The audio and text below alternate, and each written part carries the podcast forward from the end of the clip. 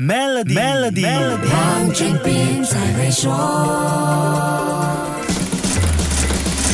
你好，我是黄俊斌。世界经济从二零二二年到二零二三年，还是笼罩在各种不确定因素下。在这样风险交杂的环境底下，满足避险需求的黄金，是不是一种更直截了当的投资呢？这个问题的答案可能不像我们想象的那么简单。来听听高级经济师曹阳的说法。呃，我觉得今年在投资黄金上啊，可能是一个比较难的事情。俄乌冲突呢，这个变数呢没有确定，地缘政治的冲突没有消除，而且会引发更多的地缘政治的一些。冲突，所以另外一个呢就是通胀。从现在来看，通胀呢在历史一个高点上，欧洲的通胀到现在为止还在八以上，美国的通胀呢还在六以上。如果治理通胀的手段比较单一，仅仅是依赖于加息和缩表，我觉得今年啊可能在市场上的流通货币会越来越少，越来越紧。他指出，如果各国持续加大抛售美债的力度，从世界经济推动的角度来看，投资就会减少，这将加剧世界陷入经济危机的风险，而且很多不起眼的问题。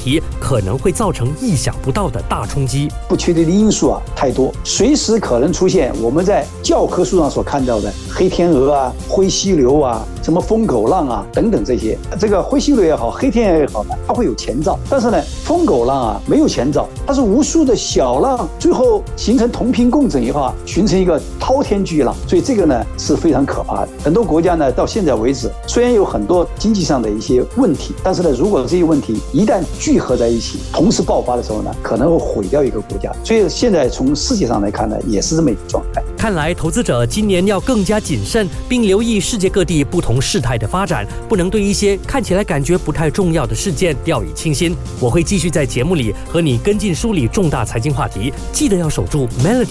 黄俊斌才会说。通过 Maybank Premier 的理财方案，为你建立财富的同时，还有机会赢取一辆 Mercedes-Benz 电动车。详情浏览 Maybank Premier Wealth.com/rewards，需符合条规。